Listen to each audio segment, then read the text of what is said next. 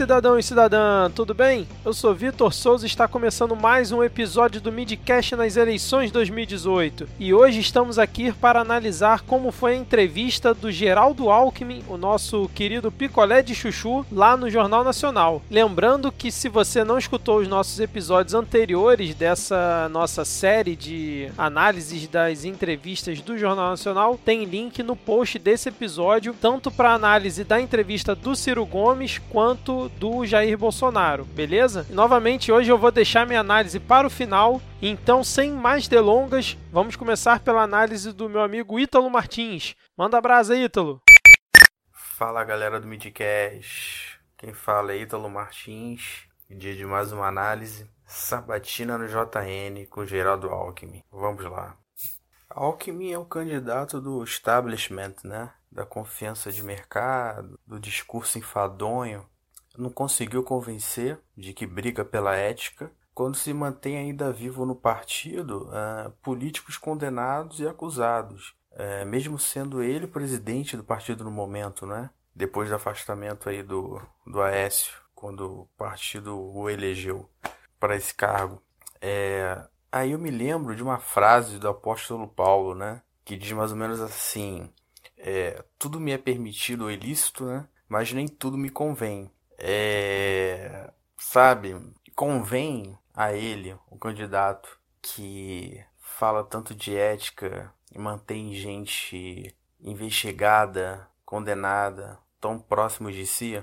É, entre esses momentos de ataques, né, sofridos na, na sabatina, ataques, né, sentido de questionamentos, né? É... Ele se aproveita da câmera, né, para falar com uma classe média muito bem definida e paulista, né? Porém com um discurso oco. É... Não.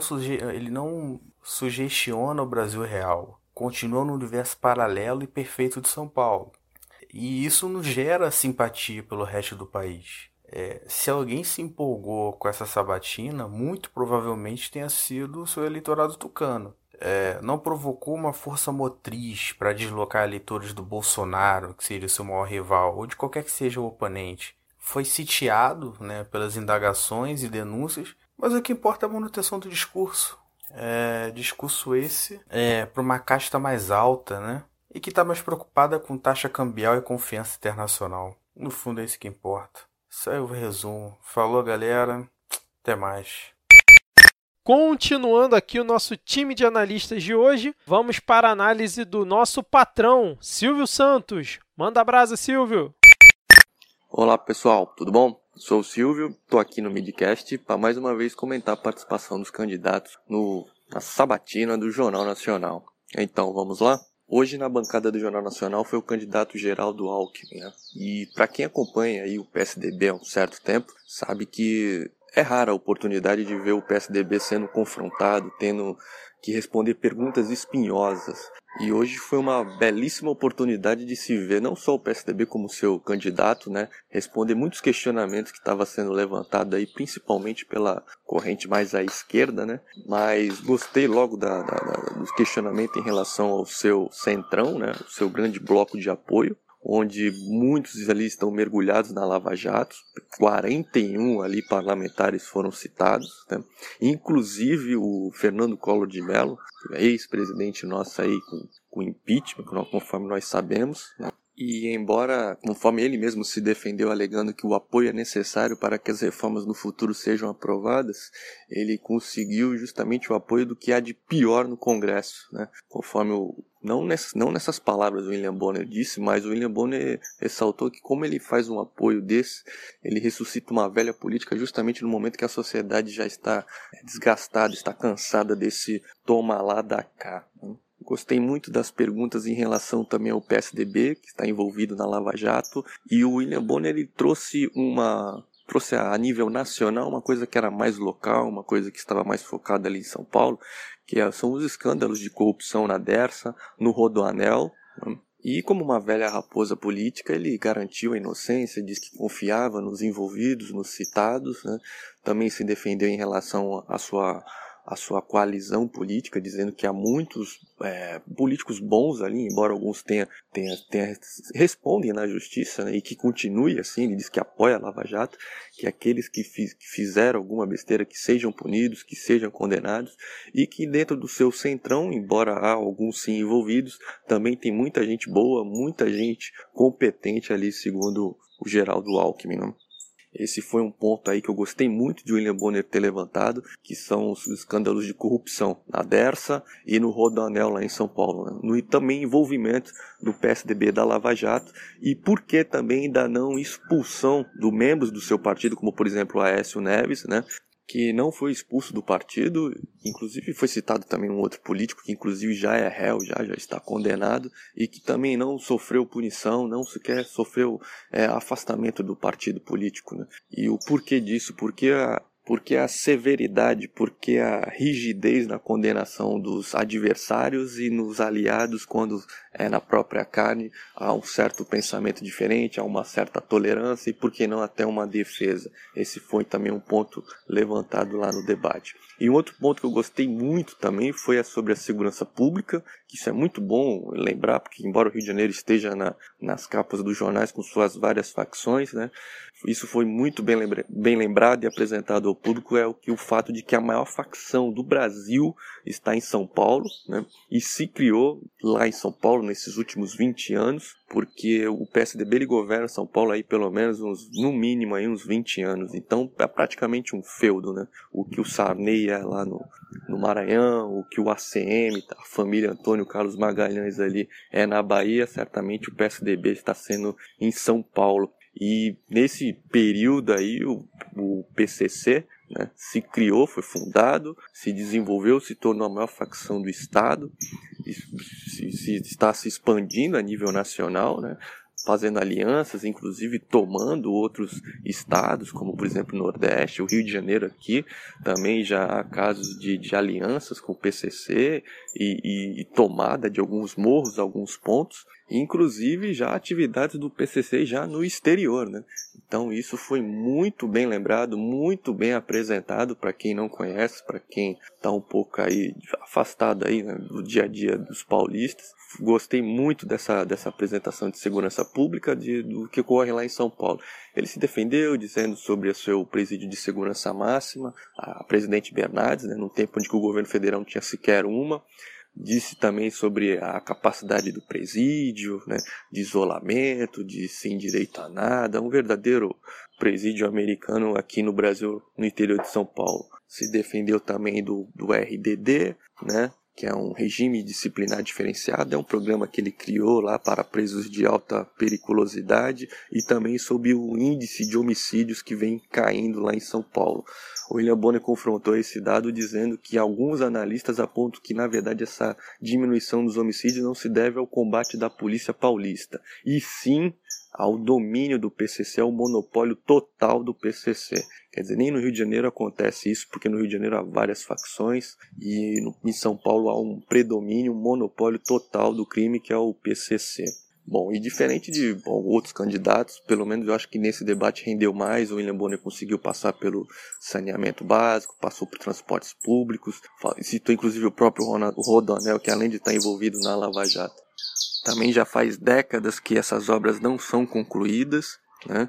E o debate me pareceu render mais, conseguiu passar por mais assuntos, né, conforme dito o saneamento básico, de transportes, foi levantada essas questões. E uma coisa que também me chamou a atenção na postura do Alckmin foi uma repetição da postura do Ciro, né, que ele foi atacado, vamos dizer assim, atacado, né, foi confrontado, porém não trouxe os jornalistas para o centro da discussão. Né.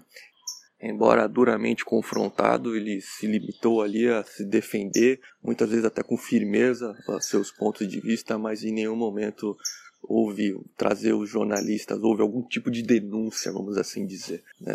Não que seja ruim, é bom, até mesmo às vezes para o público ter uma, um conhecimento de certas coisas que acontecem, né, principalmente aí nesse meio jornalístico, não, não seja um ponto negativo, mas foi uma postura apenas de de focar no, no, nos candidatos. Não houve envolvimento de jornalistas. Né? Bom, então é isso, pessoal. Espero que tenham gostado aí. E um forte abraço a todos e até a próxima. E mais uma vez participando aqui do Midcast nas eleições, temos Edgar de Souza. Vamos ver o que, que ele tem para dizer para gente. Manda abraço, Edgar.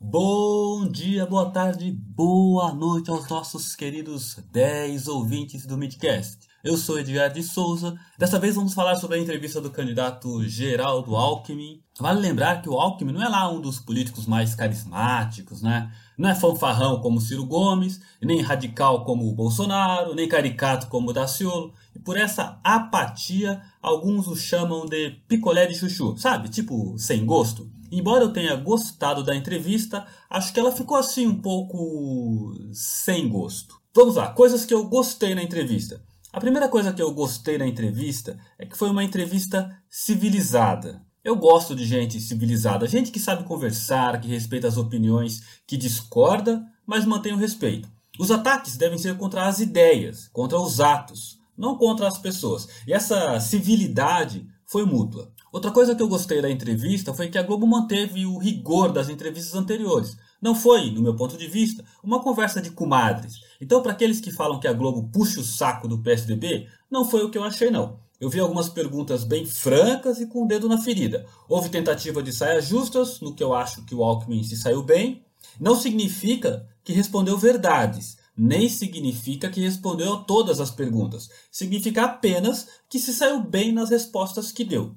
Eu até falei isso lá sobre a, a entrevista do Ciro Gomes. Né? Não dá para comparar vai, duas semanas de preparo de um jornalista com 30 anos de vida pública de um político. No meu ponto de vista, o político tem a obrigação de se sair bem de qualquer saia justa. Mas vamos à entrevista.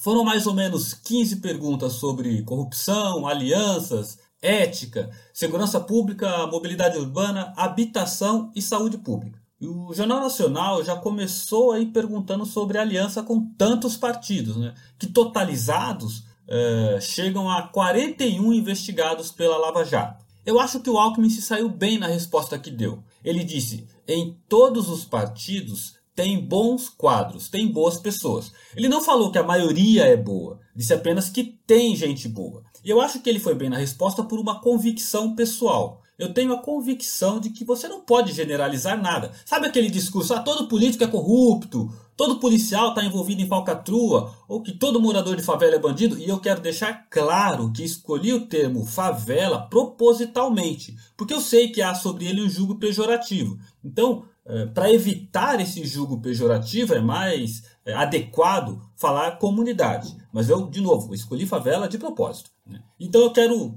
por essa escolha, me desculpar para você, ouvinte, caso eu tenha te deixado desconfortável. Mas eu espero que entenda a razão da minha escolha.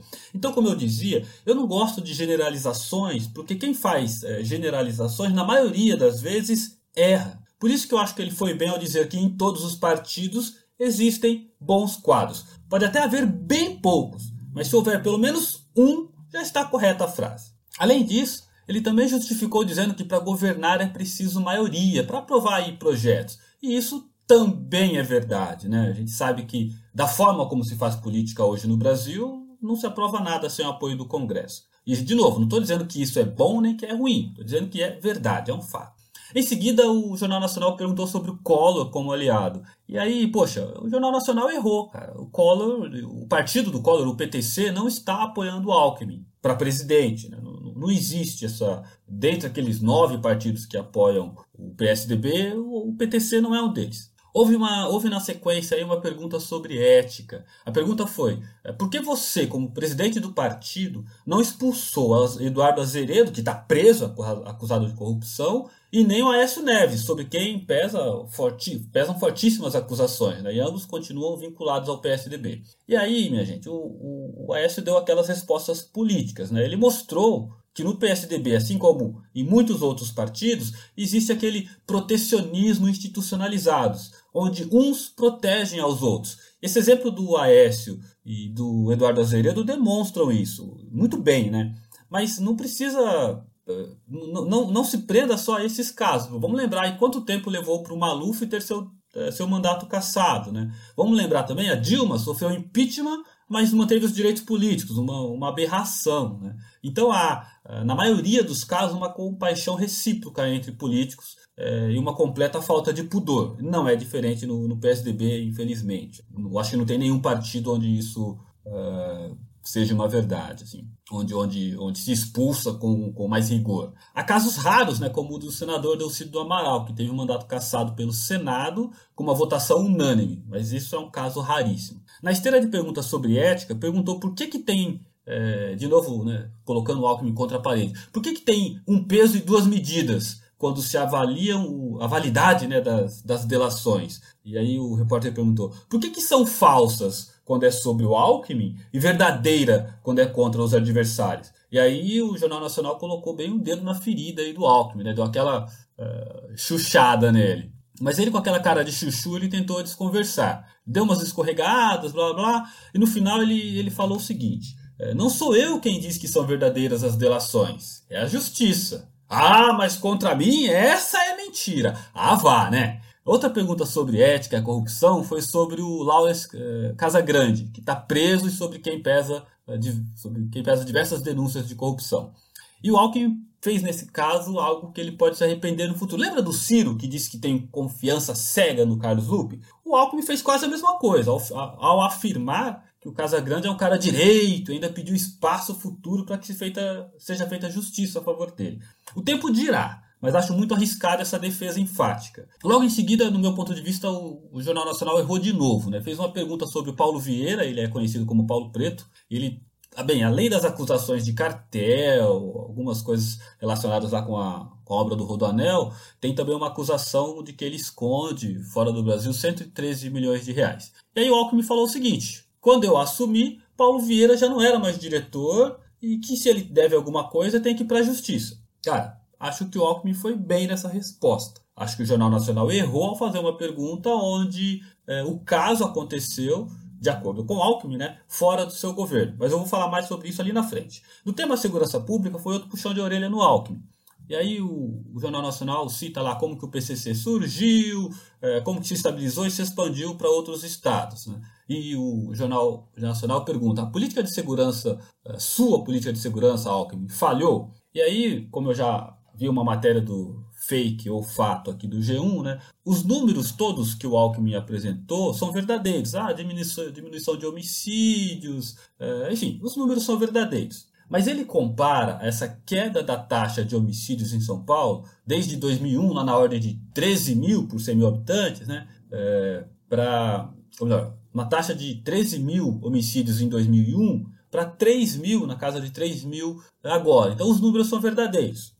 E aí ele, ele também foi é, questionado sobre aquela menção de que alguns estudiosos de segurança dizem que essa queda de estabilidade da violência em São Paulo diz respeito à, à hegemonia do PCC. É o que, eles, o que algumas pessoas dizem é, olha, o PCC é, mantém a hegemonia do crime em São Paulo, logo o PCC determina se pode ou não morrer, e é claro, não é bom para os negócios que muitas pessoas morram. E aí o Alckmin rebateu dizendo que não é aceitável que se dê os méritos, é, todos esses méritos, desses números impressionantes, para o crime. Né? É, então Alckmin exaltou os números paulistas e essa pretensa eficiência da política. Mas o que eu quero enfatizar aqui é outra coisa. Não sei se vocês repararam, mas quando ele fala é, desse, dessa taxa de, de homicídios, ele compara com os números desde 2001. Mas quando é para se esquivar, lá no caso do, do, do, Paulo Vieira, da corrupção da Dersa, aí ele fala assim: não, mas eu assumi em 2011.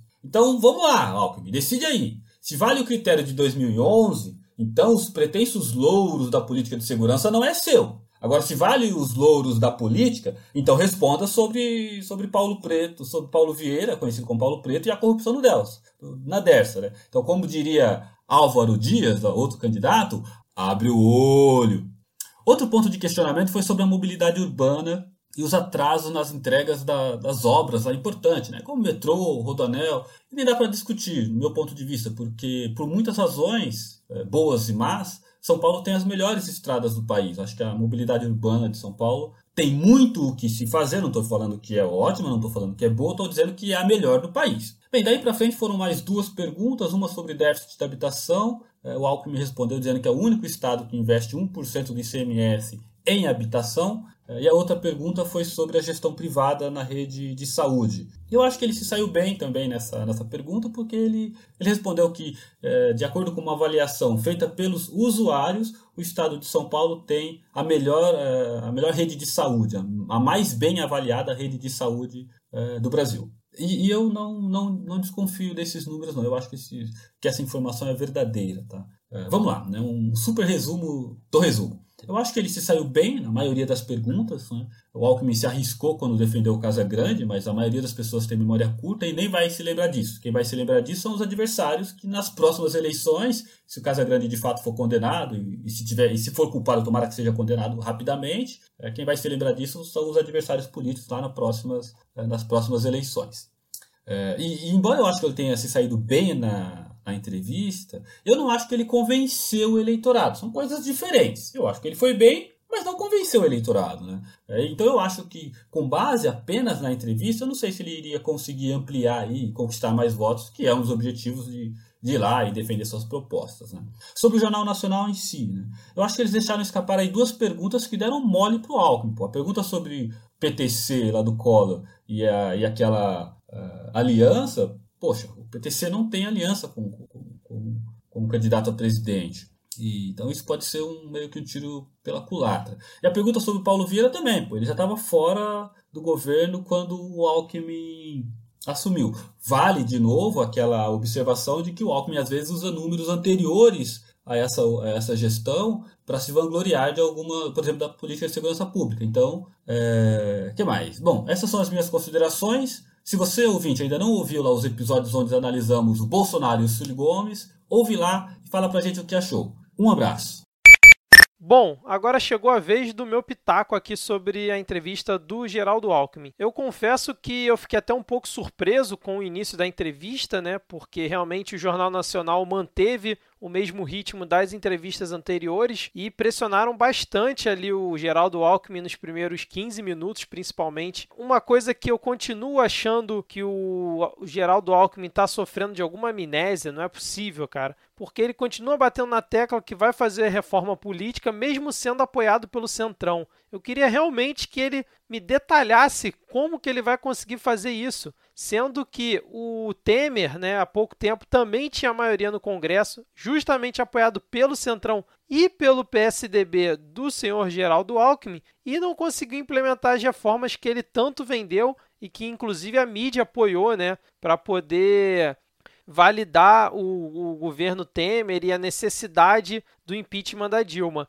Então, assim, como é que ele vai aprovar uma reforma política desse jeito, né, apoiado pelo Centrão e usando a velha forma de fazer política, se todos os outros governos que proporam isso não conseguiram fazer justamente com essa mesma galera? Então, assim, ele fala que é um candidato que vai propor reformas e mudanças, mas ele faz justamente a velha política de sempre. Um ponto que eu achei interessante da pressão que o pessoal ali do Jornal Nacional exerceu em cima do Alckmin foi sobre a questão dos investigados, né, da tanto o Aécio Neves quanto o Azeredo, né, que já foi até condenado e está preso, que eles questionaram a respeito da expulsão deles, né? Se o Geraldo Alckmin, como presidente do PSDB, não achava que seria importante expulsar eles, sendo que o Geraldo Alckmin preza essa coisa da ética, né? E da honestidade. E aí ele escapou pela tangente bonito, né? Disse que não estava fazendo passada de pano em cima dessa questão, mas simplesmente falou que não, não tinha por que expulsar o, o Aécio Neves, porque ele é só é, investigado, ele ainda não está não, não tá comprovado, né? ele não é condenado. Em relação a Zeredo, que é condenado, ele escapou pela tangente falando que o Azeredo já estava fora da política há muito tempo e que em breve ele vai sair do partido que não precisa nem expulsar ele porque ele já está fora mesmo. Então assim, é uma desculpa completamente esfarrapada que ele deu que não, não faz sentido, né? Ou você tá de acordo né, com, com a ética e com o que deve ser seguido, ou você não tá. Não dá para ficar em cima do muro até nessa questão, né, que é um padrão do PSDB ficar em cima do muro em relação às coisas, né. Uma coisa que é, eu achei interessante do Geraldo Alckmin, que ele tentou sempre quando ia se explicar, né, ou dar aquelas ensaboadas dele, ele tentava falar direto para a câmera, né, como se estivesse realmente falando com quem estava assistindo ele, né. É uma prática que com certeza o pessoal do marketing dele é, passou para ele que seria importante ele fazer isso, e é uma coisa que ele sempre faz realmente. É, eu achei um ponto bom de se observar, né? Apesar que eu acho que isso não influencia muito para quem está assistindo. Enfim, um ponto que eu achei fraquíssimo do Geraldo Alckmin foi quando ele defendeu o ex-secretário de governo dele, o Lawrence Casagrande, que está preso desde junho sob acusação de fraude nas obras do Rodanel. E ele, mesmo depois de todo o preâmbulo que o William Bonner fez, William Bonner levantou a bola para o Geraldo Alckmin poder falar que né, não está alinhado com o cara que está preso e tudo mais, né, tentar é, melhorar ali a imagem dele, sendo que ele já falou em outras vezes que defende o cara, mas não, ele continuou insistindo que defende o cara, que o cara que não tem indícios de que o cara é, teria sido desonesto e que tudo está sendo investigado. E para mim foi uma bola fora do Geraldo Alckmin. Quando ele tinha que ter dado né, uma ensaboada para tentar se livrar dessa, ele foi embarcou junto ali da questão e defendeu novamente o Lawrence Casagrande. O ponto alto para mim da entrevista foi a pressão que a bancada deu em relação ao PCC, que eu acho que foi a primeira vez que eu vi o Alckmin ser encurralado em uma entrevista sobre esse ponto, né? E na boa, eu queria muito, mas muito viver nesse mundo de poliana que o Geraldo Alckmin vive. Porque ele chegar e falar que é fake news o crescimento do PCC e que o comando ser de dentro da cadeia não é o correto, né, não é verdade, é ele forçou demais a barra nesse ponto, porque nessa hora parece que o picolé de chuchu virou quase um terraplanista, né? Negando quase negando o óbvio. Enfim, né? Aí ele foi, citou diversos números, tentou surfar um pouco ali na raia do Bolsonaro, né? Dizendo que em São Paulo é cana dura, que se prende muito, que tem é, o maior número de presos do Brasil, né? Que lá a coisa funciona e que vai tentar endurecer a lei de execução penal. Então, assim, não sei se vindo do Geraldo Alckmin ele consegue convencer alguém mesmo com esse discurso um pouco mais firme, né? Porque ele tá sempre né, com aquela cara, então não sei se vai funcionar muito bem, mas ele tentou ser incisivo nesse ponto. Depois desse ponto alto, a entrevista seguiu ali sem muita pressão, né? Tentando debater temas onde o Alckmin mais parecia que estava em uma entrevista como candidato ao governo de São Paulo, né? Falando lá do metrô, falando da questão das OS, né? Que a Renata Vasconcelos pressionou ele, né? A respeito da saúde. Mas, assim, quem é de fora de São Paulo, né? Com todos aqueles números e falas que ele disse, ficava, acho que meio sem noção do que, que ele estava querendo dizer, do que, que ele estava falando, né? Já que ele se preocupou mais em falar o que ele fez ali em São Paulo, em números, em realizações, parecia que estava tentando uma reeleição ao governo do estado de São Paulo, do que efetivamente propostas para o Brasil, né, para a situação atual do Brasil. Ok, ele querer levantar a própria bola dizendo o que, que ele fez em São Paulo, mas da forma como a pergunta foi feita e foi encaixada ali no contexto,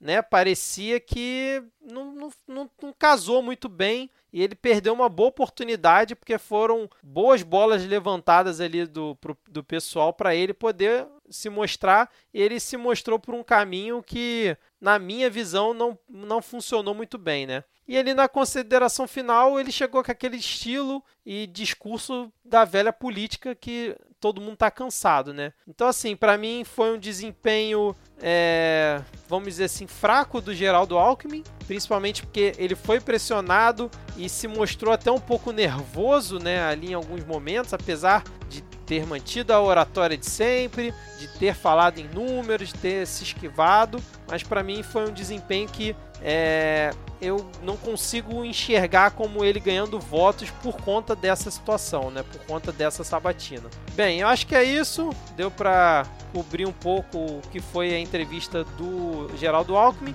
Lembrando que vai ter link no post do episódio, né, para íntegra da entrevista, caso quem não assistiu poder assistir também. E voltamos aqui no próximo episódio com a análise da entrevista da Marina Silva, que vai ocorrer no dia 30 de agosto também no Jornal Nacional. Beleza? Valeu, gente. Abraços e até a próxima.